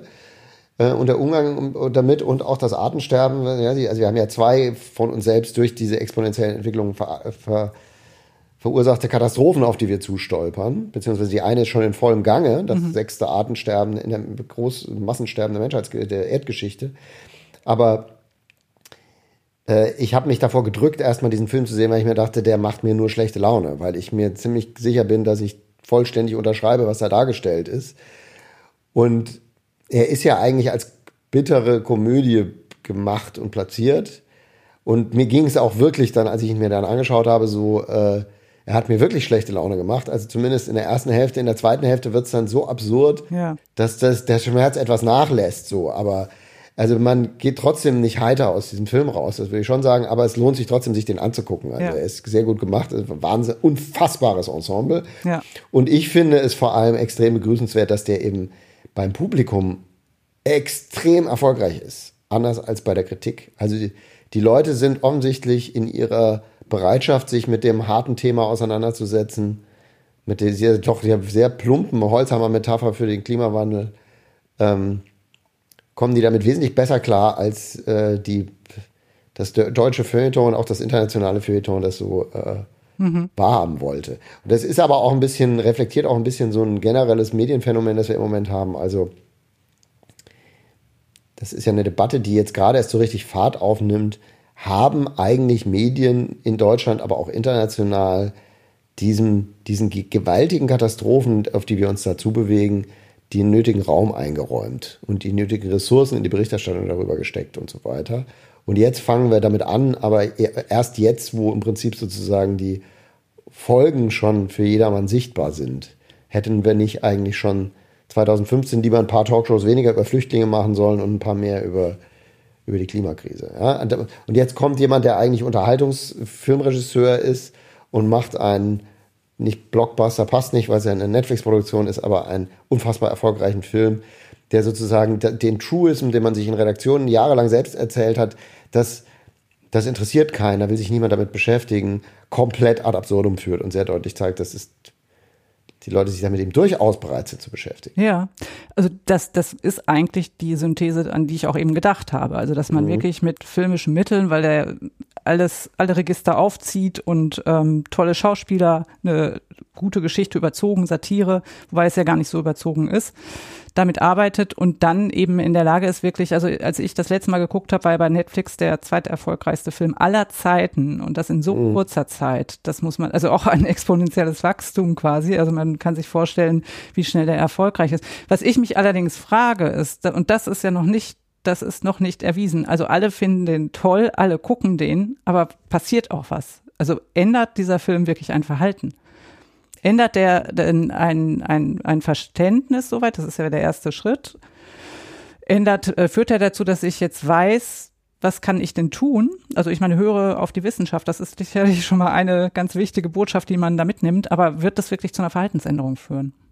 Nee, also ich glaube, man kann von einem Film nicht erwarten, dass der zu einer Verhaltensänderung hm. in, in aller Regel. Also das mit, oder vielleicht, also ich könnte mir schon vorstellen, dass der Film einzelne Leute, die vielleicht sich mit dem Thema schon länger beschäftigen, äh, sozusagen so aufwühlt oder so, dass die dann einzelne Leute sagen, ich werde jetzt Aktivistin oder was auch immer. Ja? Ich äh, engagiere mich ab, ab jetzt politisch oder meinetwegen auch, ich werde jetzt vegan, keine Ahnung, was auch immer. Mhm. Ähm, aber ich glaube auch, dass nicht, das ist nicht der Punkt. Also ich glaube, wichtiger ist, ähm, der Film sorgt dafür und viele andere Dinge auch in letzter Zeit, dass die Gesellschaft sich endlich verdammt nochmal mit diesem schlimmsten und wichtigsten Problem, das sie hat, auseinandersetzt. Ja, man darf ja nicht vergessen, dass wir bis vor ganz kurzer Zeit noch einen Diskurs, äh, insbesondere in den USA, hatten, was ja in dem Film durchaus auch äh, karikiert wird, wo es wirklich eine absolut vertretbare Position war, zu sagen, na, ob es den menschengemachten Klimawandel hm. wirklich gibt, das wissen wir ja noch nicht so genau. Ja? Auf Basis von mittlerweile ganz klar dokumentiert, jahrzehntelang Desinformationskampagnen der äh, amerikanischen Ölkonzerne. Und übrigens mittlerweile wissen wir auch europäischer Ölkonzerne, auch Total hat mitgemacht. Ich denke, diese ja? Position wird ja auch in Deutschland auch von Menschen durchaus geäußert, die genau. eine Stimme haben. Also es gibt auch in Deutschland noch Klimawandelleugner, aber die sind wirklich mittlerweile ein versprengter Haufen von Hans Wursten, auf die keiner mehr hört. Die sind nur immer, das kann, kann ich jetzt aus eigener Erfahrung mhm. äh, sagen, also im Spiegelforum wohnen davon einige äh, ja, die immer sofort bei Fuß stehen und wieder den, den Eindruck erwecken, 50 Prozent der Bevölkerung glauben nicht an den menschengemachten Klimawandel, das ist aber das Gegenteil ist richtig. Ja? Mhm. Also ich glaube, 80 Prozent der Deutschen betrachten ja. den Klimawandel als gewaltiges äh, Problem, das äh, bei weitem nicht genug angegangen wird und so weiter. Also das ist, de, an dem Punkt sind wir mittlerweile wenigstens. Ja? Und das war natürlich in den USA, äh, wahrscheinlich war dieser Film noch wichtiger als bei uns, könnte ich mir vorstellen. Denn auch da, selbst die Republikaner, die ja nur die Partei, also es gab unter den Republikanern im amerikanischen Kongress, gab es noch 2016, glaube ich, habe ich das letzte Mal nachgeguckt, noch mehr äh, Abgeordnete und Senatoren, die den menschengemachten Klimawandel leugnen, prozentual, als der Prozentsatz innerhalb der Wählerschaft der Republikaner. Oh. Ja? Mhm. Also mehr Leute in Amt und Würden mhm. haben den Klimawandel geleugnet als der Prozentsatz der Leute, die sie gewählt haben. Mhm. Ja, das ist, also, das ist eklatant. Und natürlich ist es besonders wichtig, dass in den USA dieser Bewusstseinswandel äh, stattfindet und über diese, dieses Thema auf eine andere Art und Weise gesprochen wird. Also insofern, aus meiner Sicht so, jeder Beitrag, der irgendwie viele Leute erreicht, mit großer Star Power und was auch immer, ist auf jeden Fall ein Schritt in die richtige Richtung. Eine Verhaltensänderung erzeugt man so nicht, aber man erzeugt nach und nach den dringend notwendigen Bewusstseinswandel. Und das, da kommen wir nicht drum. Hm. Ja, einen Satz möchte ich doch noch gerne. Ich weiß gar nicht, ob ich das, äh, ob ich dich damit komplett überfordere, aber mhm. ich bin ja eher für konstruktiven Journalismus und konstruktive mhm. Enden eines Podcasts. Wir haben jetzt so viel über diese ganzen Herausforderungen gesprochen. Wo liegt denn, wo liegt denn die Lösung oder die Perspektive, damit umzugehen? Naja, also das im Buch heißt, das letzte Kapitel heißt nur die Exponentialfunktion kann uns retten. Mhm.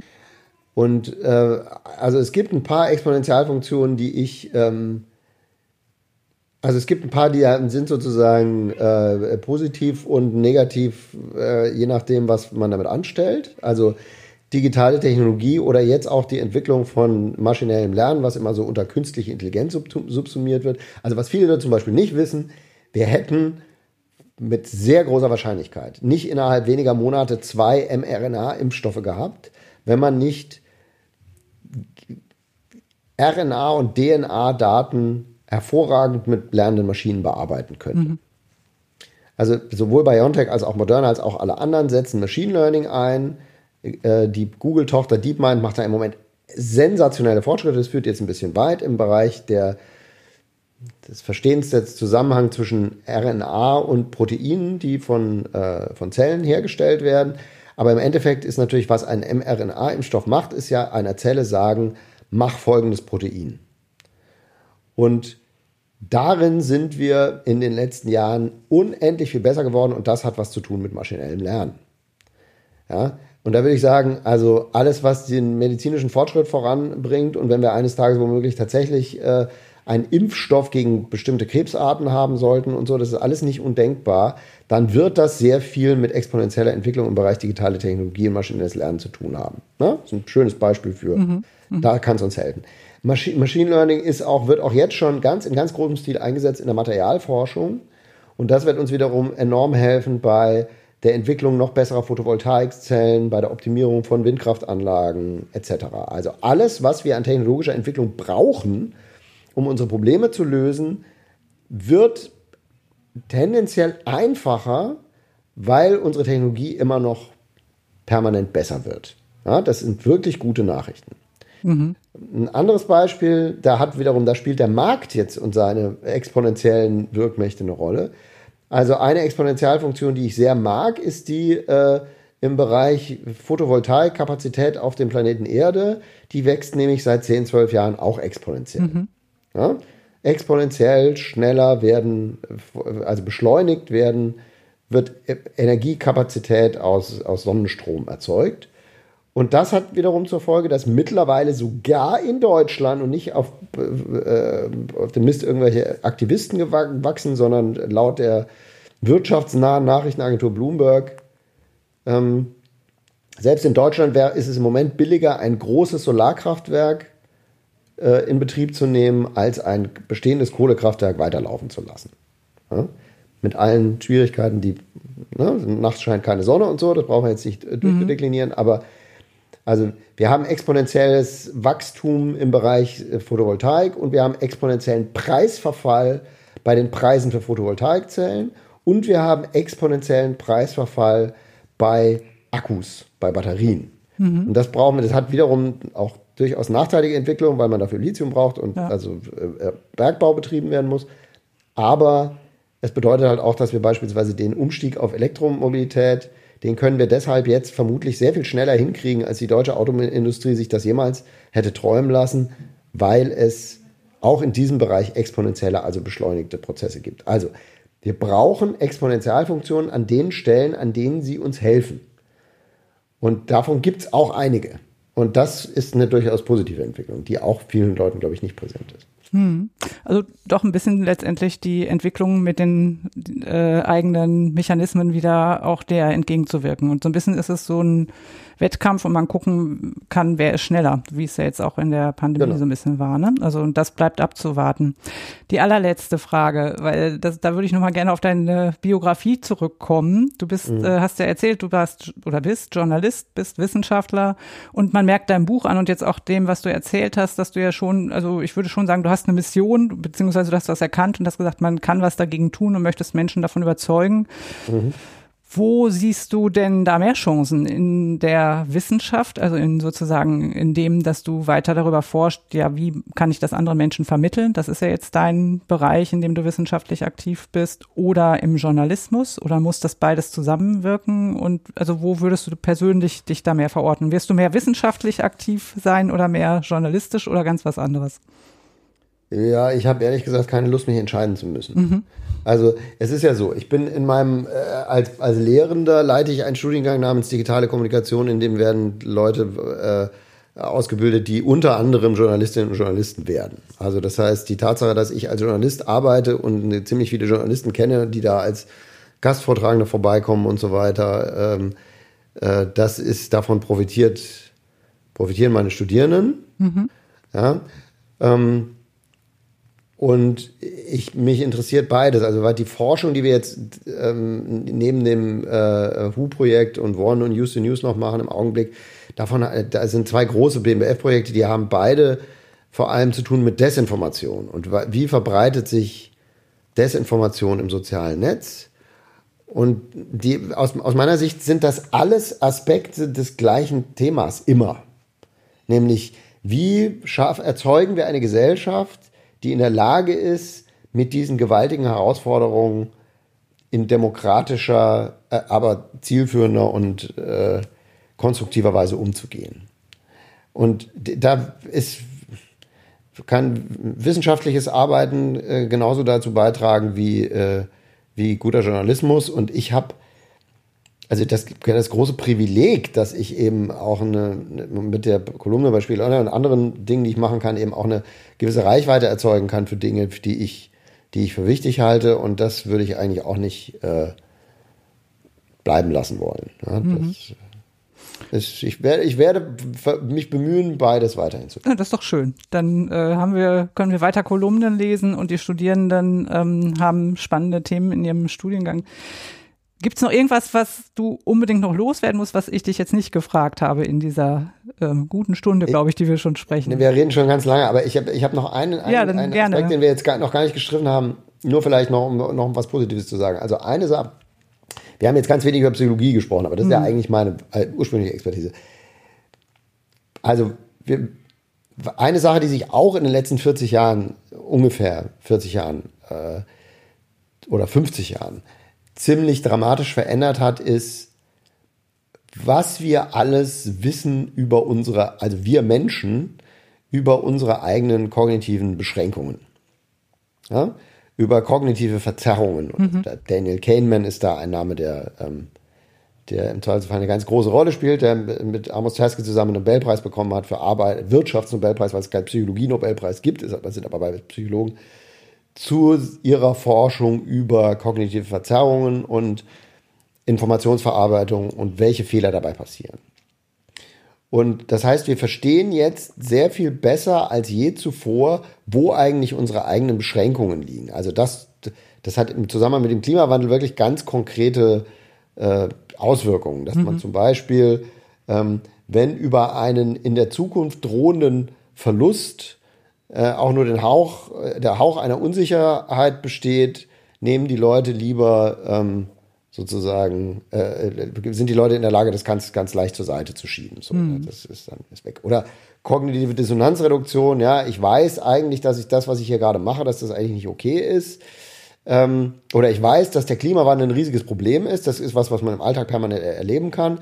Aber ähm, jedes Mal, wenn mir das jemand sagt mit dem Klimawandel, das ist auch ein bisschen die Reaktion auf Don't Look Up vielleicht, dann reagiere ich darauf wütend oder abwertend. Das kann man sehr schön daran sehen, wie Leute über Greta Thunberg schimpfen. Ja? ja. Also dabei und so tun, als ob Greta Thunberg irgendwie Dinge sagt, die nicht einfach Fakten wären, sondern es ist ja nicht. Greta Thunberg sagt nur, es ist so. Und, äh, aber sie wird gescholten als die heilige Greta, die eine Klimareligion begründet, das ist alles totaler Schwachsinn. Mhm. Ja? In Wahrheit ist es eben so, Greta Thunberg sagt, macht bitte, worauf ihr euch im Pariser Klimaabkommen geeinigt habt. Ja. Ähm, aber also was, das sind alles psychologische Prozesse, in diesem Fall Abwertung dissonanter Informationen. Mhm. Also wir wissen ganz viele Dinge darüber, was wir selber eigentlich beim Denken für Fehler machen. Äh, und das ist natürlich auch eine gute Methode oder der erste Schritt, um diese Fehler zu vermeiden und unter Umständen auch Systeme zu bauen, die uns davon abhalten, diese Fehler zu vermeiden. In der Wissenschaft ist das schon ganz lange so, ja. Deswegen haben wir beispielsweise im, in, in der medizinischen Forschung Doppelblindstudien. Mhm. Doppelblindstudien macht man, also Doppelblind heißt, weder die Versuchsperson noch der Versuchsleiter wissen, wer in welcher Versuchsbedingung ist. Das heißt Doppelblind. Ich weiß auch nicht, ob du das Placebo kriegst weil es aus der Psychologie bekannt, dokumentiertermaßen, ist schon ein bisschen älter, den Rosenthal-Effekt gibt. In dem Moment, in dem ich, in dem der Versuchsleiter weiß, wer das, wer die richtige Pille kriegt, dann behandelt er die Leute subtil und ohne es selbst zu wissen unter Umständen ein bisschen anders und das verzerrt die Ergebnisse. Also baut man ein System, das diese Verzerrung der Ergebnisse durch unbewussten äh, der Einflussnahme verhindert, indem man den, Le den Leuten diese Information vorenthält. So. Diese Art von Prinzip auf breitere Bereiche unseres gesellschaftlichen Handelns, unserer Meinungs- und Willensbildung anzuwenden. Ähm, das ist, glaube ich, eine sehr gute Idee. Mhm. Und dazu haben wir jetzt die Werkzeuge. Wir verstehen uns, die Menschheit versteht sich selbst oder hat zumindest ist in der Lage, sich besser zu verstehen als je zuvor in ihrer Geschichte. Ähm, wir müssen halt jetzt nur was damit anstellen. Aber, aber da kann die Psychologie was dazu beitragen. Und wie sieht das dann konkret aus? Also ich meine, dem Verstehen, das ist ja, ist klar, also wir haben, wir verstehen Mechanismen, aber wie setze ich die dann in der Praxis um, dass ich mich, also gibt es dann irgendwie, klar, in diesen, dieser Form von Studien um wieder weitere Erkenntnis, aber wie, wie setze ich das dann zum Beispiel in so Prozessen der Willensbildung, der demokratischen Diskussionen, wie setze ich das um, wenn ich mit einem Ganz konkretes Beispiel, ich äh, diskutiere mit einem Menschen, der nicht einsehen will, dass es Corona gibt, kann ich dann, gibt es da Instrumente, wie ich das sozusagen anwenden kann? Weil es ist ja offensichtlich, aber wie, ja. wie kann ich das dann im, im Diskurs tatsächlich zu, zu wirklich Instrumenten machen? Also das ist jetzt nochmal ein ganz neues Fass, da müssen wir, glaube okay. ich, doch nochmal. Lass, lass uns jetzt nicht, also ich versuche jetzt nicht innerhalb von fünf Minuten noch zu sagen, wie redet man mit Verschwörungstheoretikern. Aber Nein, also Grund, Grund, die einfache Antwort ist, ähm, es ist wirklich nicht einfach. Hm. Und ähm, in dem Fall ist es mit hoher Wahrscheinlichkeit so, ähm, dass es auf der Sachebene mit Argumenten zu kommen erstmal relativ wenig bringt, sondern da ist es viel wichtiger, dass man erstmal versucht, eine Beziehungsebene herzustellen, zu sagen, ich verstehe deine Ängste, ich, ich bin auf deiner Seite, ähm, aber woher kommt denn die Info? Also, ne, das ist, also das ist ein mhm. langer und schwieriger Prozess, den man vermutlich überhaupt nur hinkriegt mit Leuten, zu denen man tatsächlich irgendwie schon mhm. irgendwie zumindest mal eine Vertrauensbeziehung hatte. Also mit Verschwörungstheoretikern im Internet zu diskutieren zum Beispiel ist komplett sinnlos.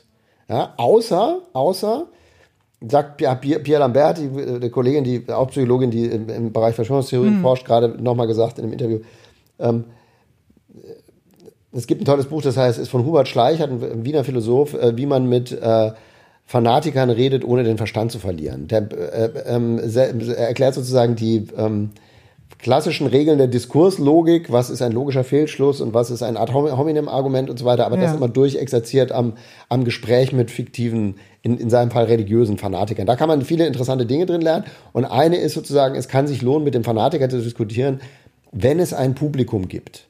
Also Pierre okay. Lambertis schönes hm. Beispiel war, wenn in der WhatsApp-Gruppe der eine Onkel sagt, die Impfung macht unfruchtbar und man weiß, alle anderen in dieser Familien-WhatsApp-Gruppe sind erstens geimpft und zweitens gefestigt in ihrem Verständnis und wissen, wie dieser Onkel drauf ist. Dann kann man sich wahrscheinlich sparen, da eine Diskussion anzuzetteln. Wenn man aber, ich zitiere jetzt wirklich Pierre Laverti, wenn, wenn man aber weiß, da ist die eine Oma dabei, die noch nicht geimpft ist und die sich dringend impfen lassen müsste, dann wäre es wahrscheinlich sinnvoll, in diesem Moment zu widersprechen und mit Argumenten da reinzugehen. Nicht um ihn zu überzeugen, weil das wird man nicht schaffen, aber um dem Publikum mhm. eine andere Sicht zu präsentieren. Wichtig ist, glaube ich, ist bei Leuten, die, die meisten Leute sind keine Verschwörungstheorien. Mhm. Und also erstmal kann man versuchen, mit denen ja, zu arbeiten. Und ich glaube, an ganz vielen Stellen kann man, wenn man zum Beispiel Leuten, mein Lieblingsbeispiel, wenn man das einfach erklären kann, ist die Verfügbarkeitsheuristik. Wenn man es den Leuten erklärt, betrachten sie die Welt hinterher mit anderen Augen. Verfügbarkeitsheuristik heißt, wenn du dich an etwas leicht erinnern kannst, etwas leicht aus dem Gedächtnis holen kannst, dann erscheint es dir wahrscheinlicher. Mhm. Ja, wenn ich mache das mit meinen Studierenden immer frage, dass ich vor Corona hat das besser funktioniert als jetzt. Woran sterben mehr Leute? Atemwegserkrankungen oder Unfälle? Gibt es immer einen bestimmten Prozentsatz, der sagt Unfälle. Mhm. Es ist aber um Größenordnungen falsch. Ja? Also sterben hunderttausende Menschen an Atemwegserkrankungen und ein paar Zehntausend an Unfällen. Aber Atemwegserkrankungen bis, wie gesagt, außerhalb einer Pandemie kommen nicht in den Nachrichten. Mhm sind deshalb nicht verfügbar, werden deshalb als weniger wahrscheinlich eingeschätzt. Ja. Oder es gab vor zwei, drei Jahren die Studie, wenn, dass man, wenn man Leute in Deutschland befragt, wie viele Muslime gibt es in Deutschland, äh, sind die Schätzungen so irgendwie 20 bis 25 Prozent. Ähm, die reale Zahl sind 4 Prozent mhm. oder noch weniger. Das ist ein Propagandaerfolg von Pegida und Co. Ja. Also immer zu über Muslime reden, immer zu, immer zu den Eindruck, ja, Sarrazin, der so tut, als ob demnächst irgendwie Deutschland äh, äh unter Scharia-Recht äh, gezwungen würde. Das ist ein Propagandaerfolg des ständigen Wiederholens, dass die Leute diese Wahrscheinlichkeit oder in diesem Fall relative Häufigkeit, wie oft ist jemand muslimisch, total falsch einschätzen lässt. Und über solche me einfachen Mechanismen wie, wenn du es oft gehört hast, glaubst du eher, dass es wahrscheinlich ist, das kann aber ein totaler Trugschluss sein aufzuklären, kann die Leute zumindest prä präventiv wappnen davor, in solche Fallen zu tappen. Hm. Nur so als ein Beispiel. Also mhm. ich glaube, so ein bisschen elementare psychologische Bildung über kognitive Verzerrung wäre auch was, was ich unbedingt in den Schulunterricht packen würde. Mhm. Auch nicht so schwierig, ist auch total interessant, weil man Ja, das sind ja ähm, eigentlich total gute Geschichten und auch schöne Aha-Effekte, was äh, genau. Kinder ähm, eigentlich auch gerne mögen. Also mhm. ja, Wunderbar. Ich glaube ähm, tatsächlich, Christian, wir könnten noch eine Stunde. Ich habe auch ähm, auf meinen ganzen Zetteln hier noch ungefähr die Hälfte der Fragen offen. Also man könnte da, glaube ich, unendlich viel weiter drüber reden. Und wir, ich habe eine ganz gute Nachricht. Wir haben nämlich, wir haben ja jetzt so ein bisschen das Konzept hier für diesen Podcast erweitert. Wir wollen nicht nur über bestehende Lerneinheiten reden, mhm. sondern wollen so ein bisschen das ähm, öffnen und dann immer wieder dahin kommen, was eigentlich auch so die HU ausmacht, die ja auch letztendlich ähm, einen so einen Auftrag hat, also Wissenschaft mehr in eine auch nicht wissenschaftliche Gesellschaft zu tragen. Und wir haben uns überlegt, mein Co-Moderator, auch ein Christian und ich, Christian äh, Friedrich, dass wir an, im Anschluss an solche äh, Episoden, wo es dann wirklich mal mehr um Inhalt, um Buch ging, das nochmal gemeinsam nachbearbeiten. Also er wird mhm. sich das auch anhören, wenn die Episode hier fertig ist, wird dein Buch auch gelesen haben und wir wollen das dann nochmal ein bisschen ähm, nachbearbeiten, was das eigentlich für das Thema auch heißt, was wir immer haben. Wie kann sich ähm, quasi Hochschule in die Gesellschaft öffnen und so weiter. Also wir können dann noch, wir zwei, die anderen, der andere Christian und ich können da sozusagen nochmal weiter drüber reden. Und ich kann jetzt nur empfehlen, wirklich empfehlen, dein Buch nochmal zu lesen. Ich fand es ganz interessant. Ich habe es tatsächlich schon vor einem Jahr gelesen und ähm, welche ähm, kleinen Streiche das Gehirn mir gespielt hat, weil ich habe darin einiges wiederentdeckt, von dem ich gedacht hätte, ich hätte das erst viel später woanders gelesen. Also mhm. unter anderem dieser Aspekt mit der Science Fiction und ähm, auch was ich mir gemerkt habe, ist ja auch in, so ein dickes Buch, wenn man dann hinterher reinschlägt, ich mache Notizen, aber ich habe dann kurz gedacht, ja, was habe ich mir denn eigentlich gemerkt? Was ist mir denn richtig in Erinnerung geblieben? Und tatsächlich ist mir die Geschichte mit Freud in Erinnerung geblieben, als du ähm, mhm. quasi nochmal sagst, was er eigentlich, aber das sollen jetzt bitte die ähm, nachlesen, die das Buch lesen. Ich danke dir mhm. erstmal, Christian, ganz, ganz herzlich, dass du dabei warst, dass du dir so viel Zeit genommen hast und so viel erzählt hast. Und ähm, ja, vielleicht haben wir nochmal irgendwann auch Gelegenheit, über das konkret zu sprechen, was ihr da für die HU entwickelt. Erstmal schönen Abend dir noch und vielen, vielen Dank. Ja. Ich, ich danke dir. Hat mir, hat mir viel Spaß gemacht. Schönen Abend und bis bald. Ja. Herzlichen Dank auch allen fürs Zuhören bei Hamburg hört ein Hu. Wir freuen uns über Anregungen und Kommentare in den sozialen Medien, über Twitter. Dort ist das Team der Hu HAW unter @hu haw zu finden oder per E-Mail ähm, team-hu at haw-hamburg.de. Wir freuen uns auch über Bewertungen und wir freuen uns natürlich auch, wenn ihr diesen Podcast weiterempfehlt. Ich hatte das gerade schon gesagt, in der nächsten Folge geht es dann nochmal weiter. Da werden Christian Friedrich und ich uns unterhalten. Also es lohnt sich dann weiter dran zu bleiben. Ich freue mich, wenn ihr beim nächsten Mal wieder reinhört. Bis dahin alles Gute.